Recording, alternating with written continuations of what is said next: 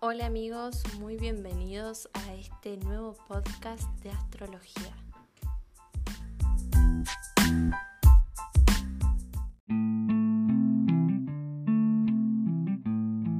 La casa número, uno, ¿cómo la podemos recordar? Tenemos que el signo de Aries es igual a la casa número uno. Entonces, este tratar de hacerlo con este que es más fuerte. Ahí, ahí es igual a la casa número uno. Bien, ahí se nota genial. Entonces, ustedes ven esto y dicen, eh, no entiendo nada. Bueno, este es el significado, eh, el símbolo de Aries y este es un 1, o sea, la casa número 1. Bien. Entonces, imagínense, Aries es representado por el carnero y, y nos va contando una historia, ¿sí? Recordemos que como expliqué en el video anterior, la casa es el dónde. ¿Dónde? ¿En qué área de mi vida yo voy a manifestar la energía de Aries? Perdón. Que es el cómo. ¿Cómo soy? ¿Cómo son mis cualidades en esta área? Área de la vida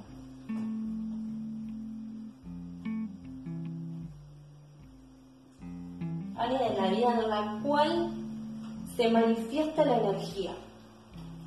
Entonces, si son áreas de nuestra vida, nos van a contar la historia a lo largo de nuestra vida.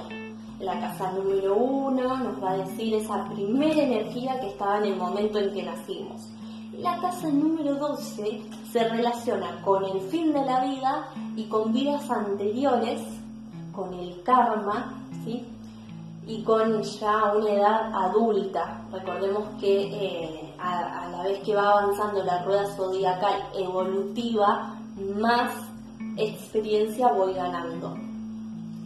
Bien, la casa número uno entonces nos cuenta como primera historia, quién soy yo, ¿no? Imagínense una película. ¿Quién es la protagonista? ¿Cuál es la imagen? ¿En qué año se sitúa? Eh, si hacía frío, hacía calor una historia empieza así, contando primero quién es, qué es, el, quién es el personaje, ¿sí? Bueno, entonces la casa número uno va a ser quién soy yo, mi o sea, eh, mi personalidad, mi imagen, eh, las historias que yo me cuento de mí misma, cómo yo veo la vida, cómo la gente me, me ve a mí que yo tengo tal o cual energía, depende del signo, entonces eso es básicamente la casa número uno. La casa número dos son los recursos materiales, los gustos terrenales, el cuerpo físico, las finanzas, el dinero, el disfrute. ¿sí? Entonces, primeramente teníamos a la casa número uno, que es quién soy, ¿sí? es quién, cómo me ven los demás. Entonces, uno es el em, yo soy. Supongamos que es el yo soy o mm, imagen personal. Y la casa número dos tiene que ver con los valores, con los gustos. Entonces tiene que ver con el disfrute, em, con el dinero. O sea, cuando hablamos de valores, en la casa número 2, no solamente hablamos de valores materiales, como son la casa, el auto, el dinero, el billete, sino los valores también interiores. ¿sí? Bueno, eh, a, mí me gusta disfrutar de tener una tarde libre y tomarme un tecito y merendar rico. Bueno, esos son valores interiores, como el valor de decir, soy sincera, digo lo, primero, o sea, digo lo que pienso. Eso sería un valor también, ser sincero, honesto, eh, generoso, ¿sí? Todo eso rige la casa número 2. La casa número 3 tiene que ver con eh, nuestro entorno más cercano. Vieron que un niño, eh, cuando recién nace, bueno, se separa de la mamá, ya es un individuo, ya tiene su propia imagen, se separó de la mamá y tiene sus propios deseos. Ahora empieza a vivir su propia vida, ya no alimentándose a través de mamá, sino teniendo que llorar para recibir el alimento, para que lo cambien, para, para recibir amor, calor. Ya es un individuo, o sea, tiene una propia imagen. Eso es la casa número uno. La casa número dos, ya cuando el niño empieza a descubrirse las manos, el cuerpo físico, empieza a querer disfrutar de la comida, el gusto terrenal, eh, también implica eh, lo mío es mío, ¿no? El valor por los niños que, que, quieren sus juguetes y lloran por los juguetes, ya empiezan a tener un sentido de lo material, ¿sí? Del cuerpo en la casa número 3 ya nos va a hablar del niño cuando empieza a sociabilizar en su entorno más cercano, que son los tíos, los primos, los hermanos, los vecinos. Ya cuando es la primera etapa de socialización del niño es la casa número 3. Nos va a hablar de eso. Nos va a hablar también de la comunicación, es la casa del entorno más cercano y de la familia cercana. La casa número 4 nos habla del hogar, el hogar físico y el hogar de cómo yo me nutro, cómo nutro a los demás, cómo los protejo. Eh, esta casa nos habla del hogar, de la familia, de la patria, de la tierra, ¿sí? de los cimientos que generamos en esta primera etapa de la vida. Ven que vamos hablando de las primeras etapas de la vida y mientras vamos avanzando en esta rueda zodiacal, vamos al fin de la vida, con la casa número 2. La casa número 5 tiene que ver con la creatividad, con lo lúdico, con ser eh, protagonista. Eh, nos habla de los hijos, de cómo yo creo, cómo emprendo, qué energía vital tengo, porque recordemos que es análogo a Leo y Leo tiene como regente al sol, la energía vital. Entonces nos va a hablar de esa eh, ganas de jugar y, disfrutar todo el día. Vieron que los niños recién se levantan y ya quieren jugar y hacer de todo. Bueno, nos habla de eso, de la creatividad, de lo lúdico, de los niños, de los hijos. Todo eso es el área de la vida de la casa número 5. Ahora vamos al área de la vida de la casa número 6 que es análoga a Virgo, nos habla del el trabajo, del servicio, de los cuidados del cuerpo, de la rutina del día a día. ¿sí? Eh, entonces, cuando queremos saber cuál es nuestro mejor trabajo, tenemos que ver la casa número 6, que nos va a hablar la energía que tenemos durante todo el día, los hábitos eh, en, qué se enfocan, cuál es mi mirada hacia el trabajo, hacia el servicio. Es la energía en, que me da signo. ¿sí? Vamos a la casa número 7. Eh, la casa número 7 es de las relaciones uno a uno, de la pareja, de los socios, de una amiga, de mi mejor amiga, o sea, uno a uno. Esto de vos y yo, la danza que está entre nosotras dos, que están mirando ahí del otro lado, y nos habla de personas que están, son muy cercanas a nosotros, que ocupan un rol importante y la gente que tenga muchos planetas en esta casa no va a poder estar solo.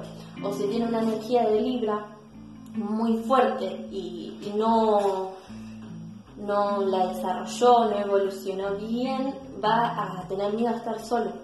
Entonces va a estar generando relaciones eh, de dependencia. Es uno de los factores, pero también hay otras cosas Em, que, se ponen en el lugar de la otra persona es buenísimo, que saben interpretar las necesidades de las otras personas, que están ahí cada vez que lo necesitas. Em, es una energía muy, muy armonizada de diplomacia. Es la casa número 7. Yo diría que más que nada la relación de pareja y las relaciones eh, más importantes, así como con mamá, con papá, esas relaciones que son únicas. Ahora vamos a la casa número 8. La casa número 8 nos habla de la muerte, de los traumas, de las fobias, de la sexualidad, de los temas tabú, de la muerte y la resurrección. Eh, en una simple frase es el cambio profundo interior. Esa es la casa número 8. Porque está relacionada con el signo de Escorpio. Y Escorpio es un signo que va hacia las profundidades, que se sumerge y que es como una investigadora que controla todo, que quiere saber todo en detalle, bueno, que también está relacionado con las ciencias ocultas, eso de encontrar el núcleo de, todo, de cómo se manejan las cosas, para tener un supuesto control sobre eso. La casa número 9, análoga al signo de Sagitario, nos habla de los viajes largos, del extranjero, de la sabiduría, de la filosofía de vida de la búsqueda de la verdad, de los fundamentalismos, de los fanatismos, eh, nos habla del fuego interior por ver qué hay más allá detrás de las fronteras, de los maestros, de los gurús. Es la casa de la filosofía de vida, básicamente esa fe que tenemos eh, acerca, puede ser de una religión o simplemente de decir yo creo en el universo y en que hay una inteligencia superior y eso es lo que a mí me sirve. Entonces es el extranjero y el ir más allá de las fronteras. La casa número 10 está relacionada con la fama, es el medio cielo, eh, es esa vocación que entregamos al mundo eh, y es fruto de un sacrificio que hicimos, eh, de, haber intentado y probado y de haber hecho un camino de autoconocimiento. Em, también tiene que ver con el reconocimiento social, con el estatus, con un nivel, de haber llegado a un nivel muy alto, por eso es el punto más alto de la carta astral, en nuestra carrera profesional. ¿sí? Eh, es análoga al signo de Capricornio, por eso Capricornio siempre tiene que tener bien claro cuál es su profesión y tener metas para poder cumplirlas y eh, son muy constantes, muy perseverantes y muy reconocidos a nivel social por el servicio y la vocación que tienen. En la casa número 11 seguimos avanzando en esto, es análoga al signo de Acuario y tiene que ver con los grandes grupos, con las amistades, con las sociedades, con las comunidades, con eso que yo ya pertenezco a un grupo social, a un ideal, a una utopía y, tengo ahí muy buena conexión con mis amistades, con la gente en general, ¿sí?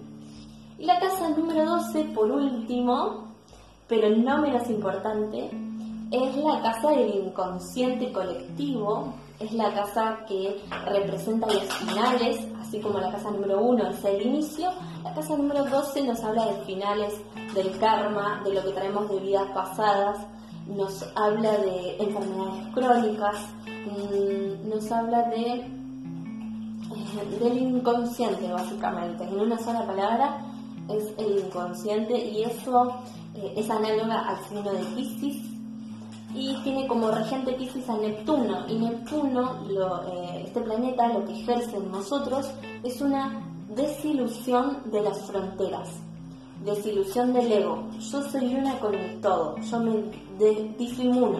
O sea, como que difuso, no sé, no me sale la palabra, es eso. Em, como que te disocias del cuerpo y sos energía. ¿sí? Em, no lo podemos ver ni tocar, no tiene forma ni, ni textura, es energía pura, el inconsciente. No tiene un lugar físico. Así que bueno, ese es el recorrido por todas las casas, espero que les haya gustado, eh, espero que lo puedan recordar a través de los signos, a través de las historias que fuimos contando de cada casa, qué simboliza, en qué etapa de la vida representa.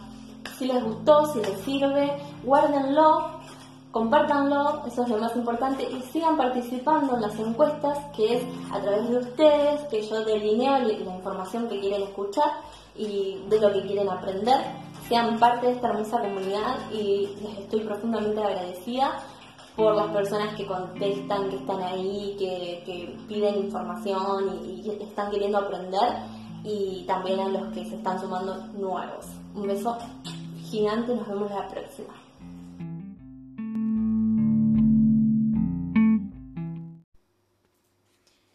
Bueno, espero que te haya gustado este podcast, que te sirva y que lo puedas llevar a tu estudio de astrología. Nos vemos la próxima. Si te gustó, compartí.